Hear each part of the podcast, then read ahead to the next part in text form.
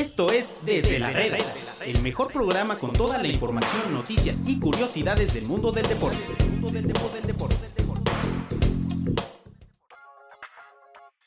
¿Qué tal amigos? Bienvenidos a un programa más aquí en Desde la Reda, desde la redacción de Medio Tiempo y para nuestros amigos de Radio RG, la Deportiva en Monterrey.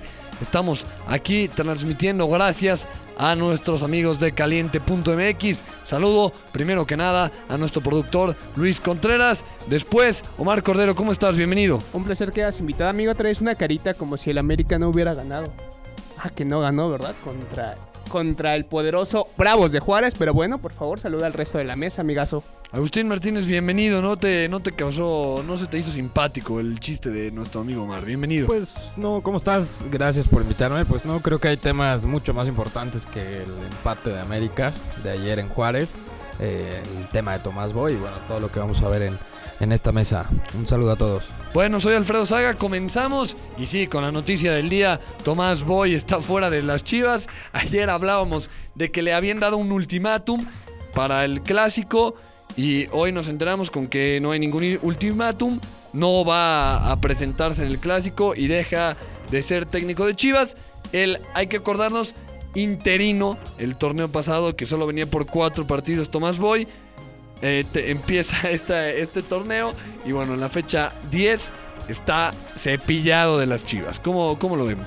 Pues yo creo que era algo que, que se veía venir, ¿no? Era insostenible ya la posición de Tomás Boy en Guadalajara. Un tipo que sorprende que llega a Guadalajara con un equipo que está ávido de resultados. Llevaba cuatro torneos sin calificar a liguilla. Este seguramente será el quinto. Y un tipo que no ha ganado nada en 30 años, ¿no? Tomás Boy absolutamente tiene un título colgado en ninguna vitrina.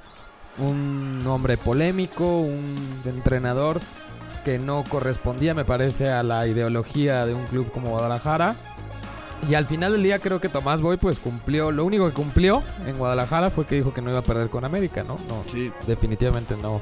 Él dijo que mientras estuviera en Guadalajara nunca iba a perder con América y al final fue lo único que cumplió en, en este corto camino que tuvo con un pésimo desempeño, un 33% de efectividad y algo que se veía venir, ¿no? Ahí están los números, un técnico que sí sabía bien esconder el paso del equipo. ¿Por qué? Porque se peleaba con Gignac, porque bailaba, porque se metía con... eh, con no, no sé, con, con el América, daba declaraciones polémicas, entonces nunca se hablaba de fútbol con, con Tomás Boy. Y bueno, hoy está fuera. Igual, Omar, no sé si estés de acuerdo, me parece que es eh, sorpresivo que se le eche a dos días del clásico. No sé más sorpresivo viendo las últimas decisiones de Chivas. De hecho, si tú ves, este año ha tenido, con este, con el técnico que llegue va a ser el tercer técnico. Tuvo a Cardoso, lo cesó, tiene a Tomás Boy, lo cesa. Y este año ha sido, ha- han desfilado 16 técnicos por la Liga MX, han sido cesados. Por ejemplo, el Ojitos Mesa fue cesado dos veces en este año. Una vez en Puebla, otra vez en Veracruz. La, la segunda renunció. Sí, sí, bueno, se, se quedó sin chamba dos veces, podemos decirlo, ¿no? O sea, por la razón que sea. La verdad es que, por ejemplo, Siboldi, que renuncia en Veracruz, ahora ya tiene equipo. Entonces, pues ha sido una pachanga. La verdad se habla de, de Gabriel Heinze para, para sustituirlo. No, O sea, hay, hay tres candidatos. Hay uno que está más adelantado que otro. Se hablaba primero eh, a raíz de- del cese, se hablaba de la llegada de Fernando Arce, lo cual me parecería un grave error.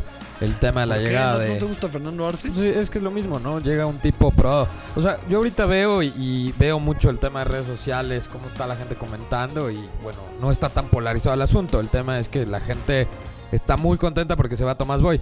El grave problema para Guadalajara no es que se vaya Tomás Boy, el gran problema de Guadalajara es quién llega, ¿no? Y el que me parece que lleva la carrera más adelantada ahorita es Luis Fernando Tena. Por ahí uno de nuestros ex colaboradores de medio tiempo, eh, Chema Garrido, que le mando un saludo, que está en Guadalajara. Por ahí filtró unas fotos de, Luis Fernando Tena en el Hard Rock eh, en Guadalajara. Parece que es el más avanzado. Entonces, más que Heinze, que, que se, se habló en algún momento de este proyecto de Matías Almeida y que lo podían replicar con Heinze, parece ser que será cuestión de horas que Luis Fernando Tena sea anunciado como el nuevo entrenador de Guadalajara. bueno, Luis Fernando Tena, que tiene el mayor logro, yo que- me, me atrevo a decir, en la historia de, de la selección mexicana, conseguir el oro en Londres 2012. Un técnico que me parece no es tan valorado como, como lo que ha demostrado ser en, en su carrera, le caería bien a Chivas.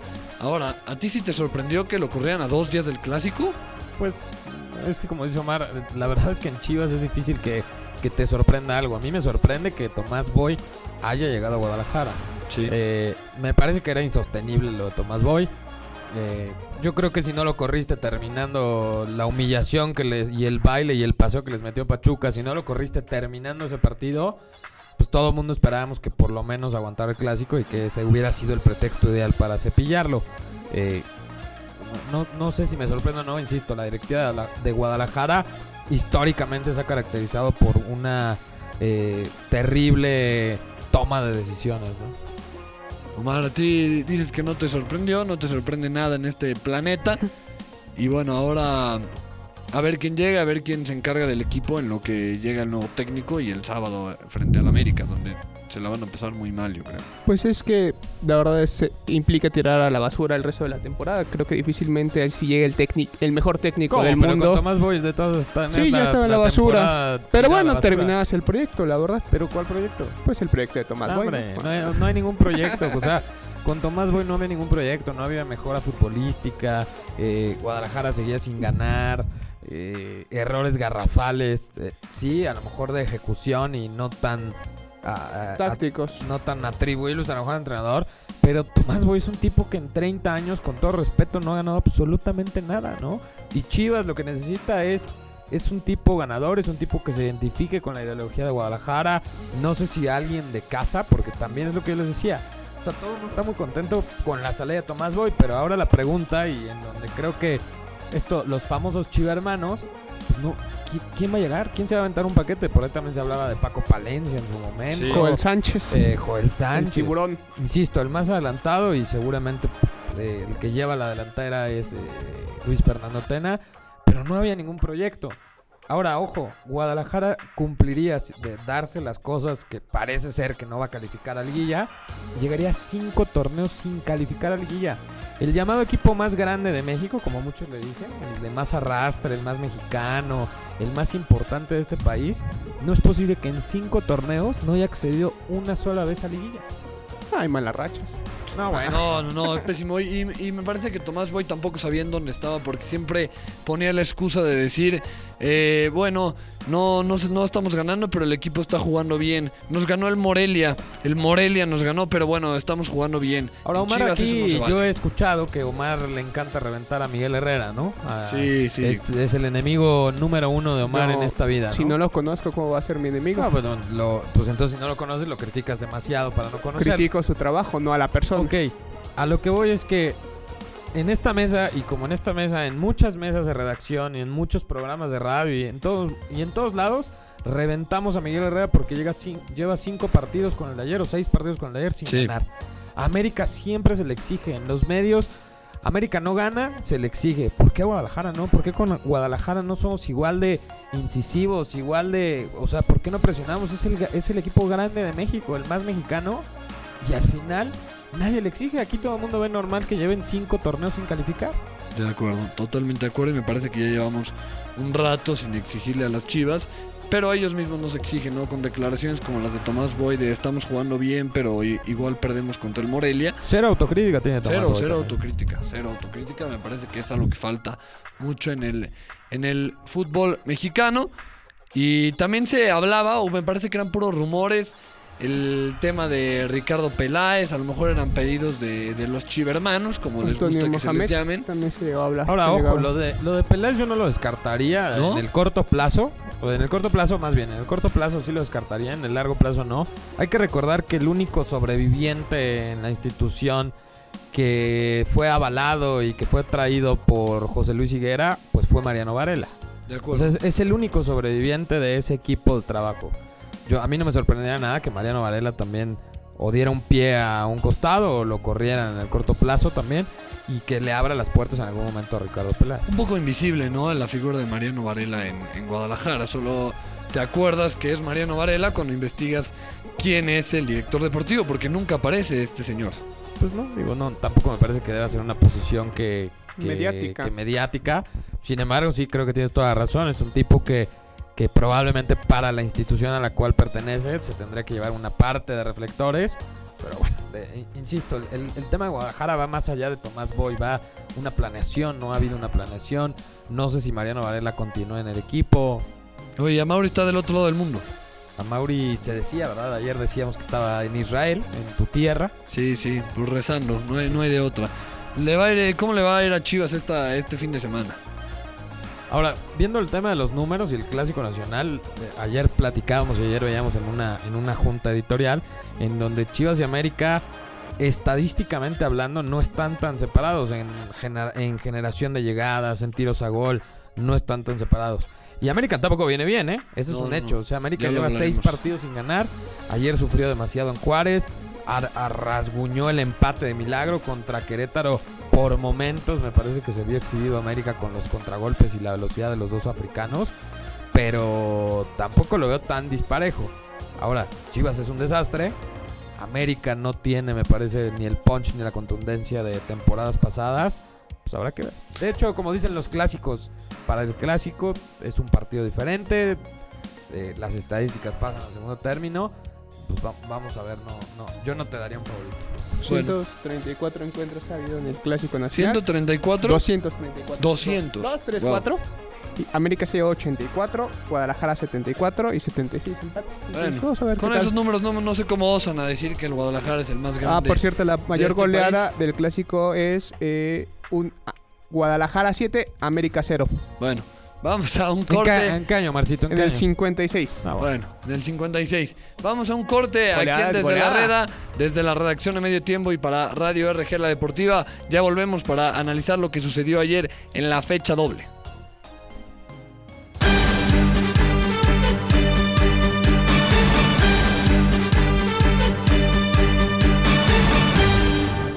Notificaciones pueden llegar a ser molestas, pero nunca cuando se trata de fútbol. Sigue toda la cobertura de la Liga MX y no te pierdas el minuto a minuto de todos los partidos. Solo para aquellos que quieren estar enterados en todo momento. Solo para los que no dejan de pensar en su equipo. Solo para fans de tiempo completo. www.mediotiempo.com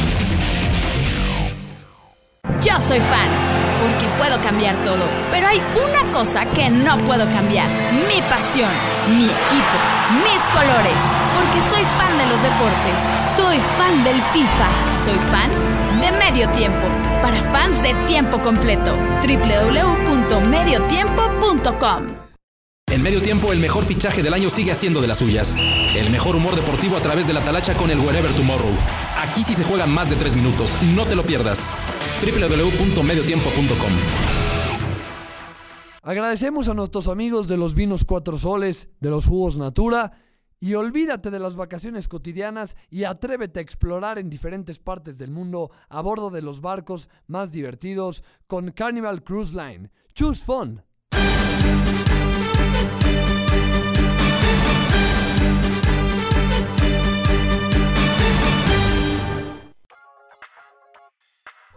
Bueno, volvemos amigos aquí a Desde la Reda, desde la redacción de Medio Tiempo. Se encuentra conmigo Agustín Martínez, Omar Cordero, Luis Contreras en la producción. Soy Alfredo Saga y bueno, a platicar ahora sí de los partidos de ayer. Porque sí, ya lo decíamos, el América con su nuevo Gancito Padilla, Federico Viñas, que entra y hace gol. ¿Por qué, ¿Por qué le dices Gancito Padilla? Sigo sin entender. Porque He el- leído un par de tweets tuyos y, Y no le has dado like. son po- porque me parecen chistes muy malos y muy locales, ¿no? ¿De dónde sacas que Viñas es Aarón Padilla? Aarón Padilla que de- cuando de dónde? entraba anotaba. Ahora Ah, Viñas lleva dos partidos vale. seguidos anotando, entrando de cambio. El Gancita Padilla que dio una tremenda final contra los Tecos, ¿no? Es Tremenda, tremenda. Tremendo tremenda. peinado también el que Sí, maneja sí, el sí. Gancito Padilla. Se ha de poner como 200 kilos de gel. Sí, sí, sí. Es de lo que me acuerdo de Aarón Padilla. Y No, en- la verdad entraba es y que sí, anotaba. sí tuvo buena final contra, contra Tecos. Fue el héroe, porque Clever Boas me parece que se fue expulsado por una patada a Lusenhoff en, en sus partes Quedó nobles como en una 7-2 semifinal. esa final. 7-3. Entonces entró de delantero. La verdad es que Tecos puso la misma posición que mi mano para hacer algo, ninguna. Entonces, pues América se llevó un gran título. Ahí cuando los Davino era, era lo más polémico. Y de del, final. y del de ayer, ¿qué nos puedes decir, Omarcito? Porque ya te fuiste como 25 años al pasado. Donde jugaba Ayer- Chuy Mendoza. a- Ayer, Chuy ayer, Mendoza, ayer. América me parece que otra vez deja muchísimo que desear. Un, un- me parece un muy mal primer tiempo. Insisto, arañó el empate. No está jugando bien el equipo del Piojo. Y otro, otro tipo que me parece que tiene poca autocrítica, ¿no? Es, lo que le sigue faltando a Miguel. Me parece que ha madurado bastante en, en la forma de ver el fútbol, en los planteamientos, en manejo de juego, pero sigue teniendo poca autocrítica. La realidad, América no está jugando bien. Ponen igual aquí el pretexto que si las lesiones, que si las bajas, que si bien es cierto, pero pues América tiene un equipo completo como para hacerle partido a Juárez, ¿no? Ahora, yo creo que también eh, el partido, no, no quiero decir que se le hizo de menos, pero sí Miguel Herrera no mandó, a, por ejemplo, a Guido Rodríguez por una infección de- de- del estómago. Se veía que Miguel Herrera estaba pensando más en el sábado es el juego importante. A Juárez con un empate me parece que no le cae mal. Sí le cae Como- mal porque lleva llegó seis, el empate, pero, ¿no? pero vuelvo a lo mismo, le cae mal porque lleva seis partidos sin ganar y sin encontrar funcionamiento. Eso es lo, lo verdaderamente eh, alarmante. Ayer también estábamos revisando una estadística en donde, por ejemplo, los balones aéreos, América se caracterizaba en el juego aéreo, en el balón parado sobre todo, a convertir muchísimos goles. Hoy no le está generando eso a Miguel, ¿eh? Y eso... Ni un gol ni- lleva. no lleva un solo gol a, en- a balón parado. Ahora, importante también eh, la lesión que tuvo Bruno Valdés, que es, me parece, el principal actor de estos goles. Bueno, Manuel balón Aguilera también. También, que estuvo lastimado al Eh, el principio. mismo Guido va bien por acuerdo, arriba. Y bueno, obviamente los delanteros, ¿no? Bueno, eh, yo creo que el América se va a terminar por, por levantar en este, en este torneo, ¿no? Es un bachecito. Imagínate, ganan el sábado y se van para arriba. Hay gente que ya pedía la cabeza de Miguel Herrera en caso de que, de que perdieran. Pues seguramente es gente como tú que no tiene No, idea de no, esto ¿cómo? y que son desesperados y todo. Digo, con todo y todo América va en quinto lugar, ¿eh? Bueno. O sea, con todo y todo, con el pésimo funcionamiento, con la seguidilla de partidos sin ganar, va en quinto lugar, ¿eh? Sí, es, es complicado que el América no lo veamos dentro de, de zona de clasificación al menos. Pero bueno, eh, uno a uno quedó el América contra Juárez, empató Viñas al 85 y también hubo otro partido interesante. Cruz Azul frente a Monterrey. Lucía favorito Cruz Azul porque Monterrey no venía jugando bien. Le costó ganarle a, No, al Puebla. también- y porque también Monterrey, Diego Alonso toma la decisión de descansar a algunos jugadores Sí, titulares. sí, sí, para un el poco- clásico. Un poco parecido a lo que decías ah, de Miguel, eh, que descansó a algunos jugadores o que, que- que prescindió de algunos jugadores. Diego Alonso hizo exactamente lo mismo de cara al clásico regio. Funes Mori lo dejó lo dejó sin actividad y bueno Cruz Azul tampoco pudo ganar y me parece que el empate y el gol de Jensen sí lo pronuncié bien o No, es no, Jensen mi, mi holandés no está. ¿No? entonces como yo le quiero decir está bien El, el holandés, digámosle el holandés, ¿no? el holandés. Está el francés en, en los Tigres y está el holandés en el equipo rayado. ¿no? bueno Omar Jensen que hizo el gol del empate para Rayados ayer en el Estadio Azteca Sí, un partido medio aburrido, ¿no? No, medio aburrido, pero, pero de, de bostezo el primer tiempo muy Sí, malo. ¿eh? Sí, estaba por- como para grabarlo y, y ponerlo cuando tengas insomnio, porque sí estaba bastante, bastante mal- malón. Aparte fue en la noche, entonces yo la pero verdad... el me- responsable es Cruz Azul estaba en casa Responsable, responsables son ambos. También el planteamiento de, Hay de 200 Monterrey. millones- hay 200 millones de dólares ayer había entre Cruz Azul y, y Rayados. Y para el espectáculo que ofrecieron, la verdad, paupérrimo. Yo no entiendo lo de Diego Alonso. Diego Alonso es un tipo que no está bien visto hoy en Monterrey. Nuestros amigos ahorita que nos están escuchando en la RG sabrán, la, gente que le va Rayados, no está contenta la gente con Diego Alonso. Eh, y vuelvo a lo mismo, ¿no? El, el pensar en el partido siguiente no en el inmediato que era contra Cruz Azul, pensar en el clásico, pues me parece a mí un error y una falta de respeto. Diego Alonso necesita sumar puntos, ¿eh? Está apenas en zona de liguilla, está en el lugar 7 apenas. Y no sé para qué descansar jugadores, ¿no? Cuando no vienes jugando bien, sobre todo, no sé por qué te das el lujo de descansar acuerdo. jugadores.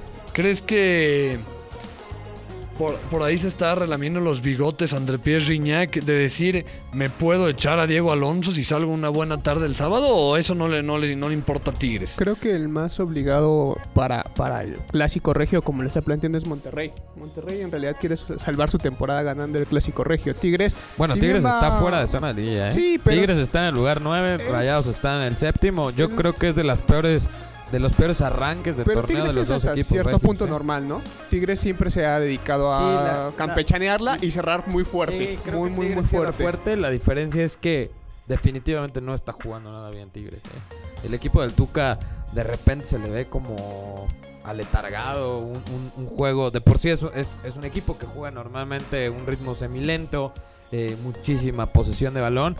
Tigres no, no me parece. Y ya lo, alguna vez ya lo hemos platicado en este programa, ¿no? A mí me parece que el, el carro se le está viendo, haciendo viejo a, a- a Ferretti.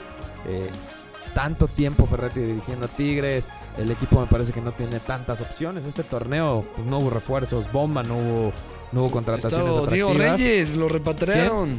Diego Reyes. Bah, bueno, este, dije refuerzos bomba. Bueno, en el nombre es, es bomba, ¿no? Diego Reyes. Die- Dieguito Reyes viene de una carrera eh, bastante tor- tortuosa en Europa, en donde pues, la verdad las cosas como son, ¿no? No le fue bien en Europa. Ahora, el que gane eh, se levanta totalmente el sábado.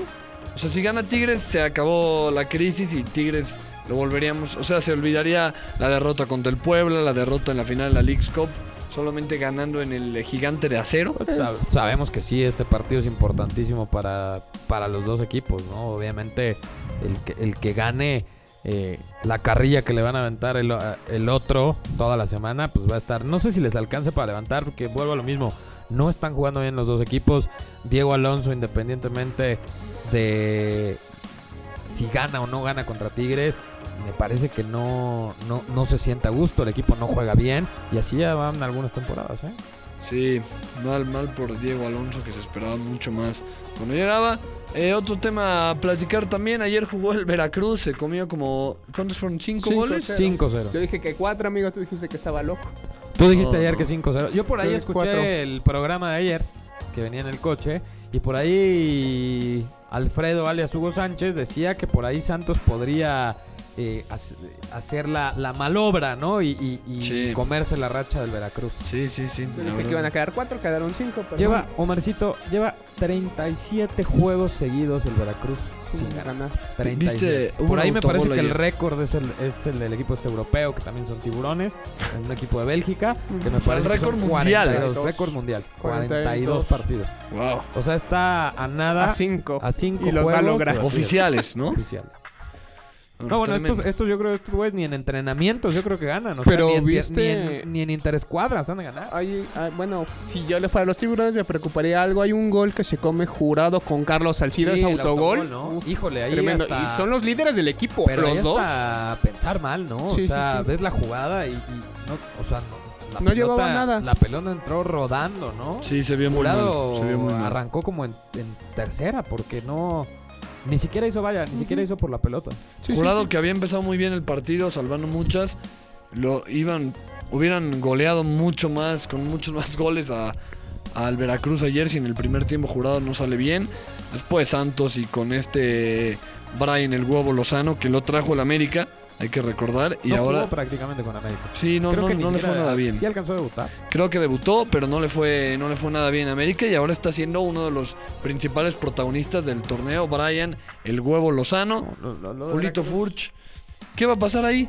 lo con Veracruz. Sí, Pues nada, digo, yo veo y leo mucho que todo el mundo se queja y que la liga debería de hacer algo con el Veracruz. Pues no, no. El Veracruz no está haciendo nada hoy en contra del reglamento, ¿no? O sea, Solo- pe- o- o sea, perder per- y recibir este cinco pepinos por partido, pues no es ir en contra del reglamento. Ser malo. no Ser malo no es, digo, me- meter un autogol como el de ayer de Salcido a jugador, pues no, no, no está sancionado, ¿no? Lamentablemente eh, el, el error está de fondo, el, el haber hecho el tema de la promoción y el, el- los, ciento- los famosos 120 millones, pero hoy pues, Veracruz no es que esté incurriendo ninguna falta al reglamento de Ah, juego, sí, ¿no? Algunas no. Quizás administrativamente tiene por ahí algunas faltas, pero me refiero en el juego. Tiene 29 goles en contra. Si no le, han libera metido a 20. nadie, no tendrá ningún problema en seguir siendo mal. Digo, es, es la- es- es una tristeza, ¿no? Gente como Fidel Curi nunca debió de haber pertenecido al gremio futbolístico, nunca lo debieron haber aceptado. Pues lo aceptaron y ya ahí tienes al- al- los tres puntos seguros, ¿no? totalmente de acuerdo. Excepto Pues si eres bueno. Cruz Azul. Ahí sí. También Excepto eh, si eres Cruz Azul. cambiando brutalmente de, de tema y cambiando de, de balón a pelota, el, el día de ayer los aceleros de Monclova empataron la serie 1-1 en la serie del Rey. Toda la información está ahí en, 9-2, ¿no? en séptima entrada. sí. Odio los aceleros porque echaron a mis sultanes. Entonces voy con todo con los Leones de Yucatán. ¿Cómo Ayer va la le- serie? todo- Ay, 1-1. Uno, Ayer le uno. pegaron a, sorpresivamente a Negrín. El pitcher cubano de... Green. Así se apellida, pitcher cubano de, de los Leones de, de Yucatán. La serie en Monclova sea 1-1 y a ver qué, qué tal les va en, en Yucatán, que los leones le tiran a ganar los tres allá, ¿no? Ahora, yo no soy expertazo, evidentemente, No, tampoco, en béisbol. Creo que nadie en esta mesa, bueno, quizá Hugo Sánchez, Alfredo Saga es un poco el, el bueno. Pero, pero qué de cierto, por Mike Boada. qué de cierto, Alfredito, no, no, a mí me platicaba Mike Boada que, que algo y, el arma más fuerte que trae Leones de Yucatán es el picheo. Sí, totalmente. El, el día de ayer, eh, perdón, antier César Valdés inició muy bien con una gran apertura. Se esperaba que el cubano ayer lo pudiera hacer, eh, pudiera hacer lo mismo. Iba muy bien hasta la séptima entrada, que sabemos que es la fatídica cuando le pegaron. Y es la gran, la, la gran eh, incertidumbre de esta serie, ¿no? El bateo de Monclova contra el picheo de, de Pues Yucatán. es tan bueno que ayer se dio un de pirulos, ¿no? Ha de ser excelente. No, luego le, pegaron, bueno. luego le pegaron el relevo. ¿Cómo pero quedaron sí. al final ayer? 9-2. 9-2, por favor, Yucatán. No, acereros. ¿Acereros? Y la, la serie de, de- de ayer, la, de antier, más bien la ganaron eh, los Leones 5-4. De hecho, le dieron la vuelta a los acereros, pero a ver qué tal. Bueno, pues ya vámonos. Muchas gracias. Sí, no se les olvide seguir la serie del Rey por el 6.1 en Ciudad de México y 12.2 en, Monterrey. Y Ah, la tenemos aquí en casa. la tenemos en casa. Yo Muy ayer la vi en casa. La verdad es que está bastante buena y no, no, no se la pueden perder. También no se les olvide entrar a medio tiempo. Tenemos toda la cobertura de Tomás Boy. Tenemos ahí un especial que no se pueden perder. Ahí busquen. Y en séptimaentrada.com también vamos a tener toda la información de la serie del Rey y el duelo entre, entre- Bueno, eso se lo puedes platicar tú, Alfredito, para ver quién es el rey de, de- en carreras en la. De hecho, En las ligas mayores. Viajamos, viajamos a Mérida. Va- Vamos a mandar Sí. ahí a uno de nuestras de nuestro equipo editorial de séptima entrada para cubrir todos los, los temas de Mérida, para que nos sigan también en, en los contenidos que habrá en séptima entrada. Gracias. No, hombre, ¿de qué? Un placer. Gracias al productor Luis Contreras también. Soy Alfredo y nos escuchamos mañana aquí en Desde la Reda. Esto fue Desde la Reda. Los esperamos mañana con más información del mundo del deporte.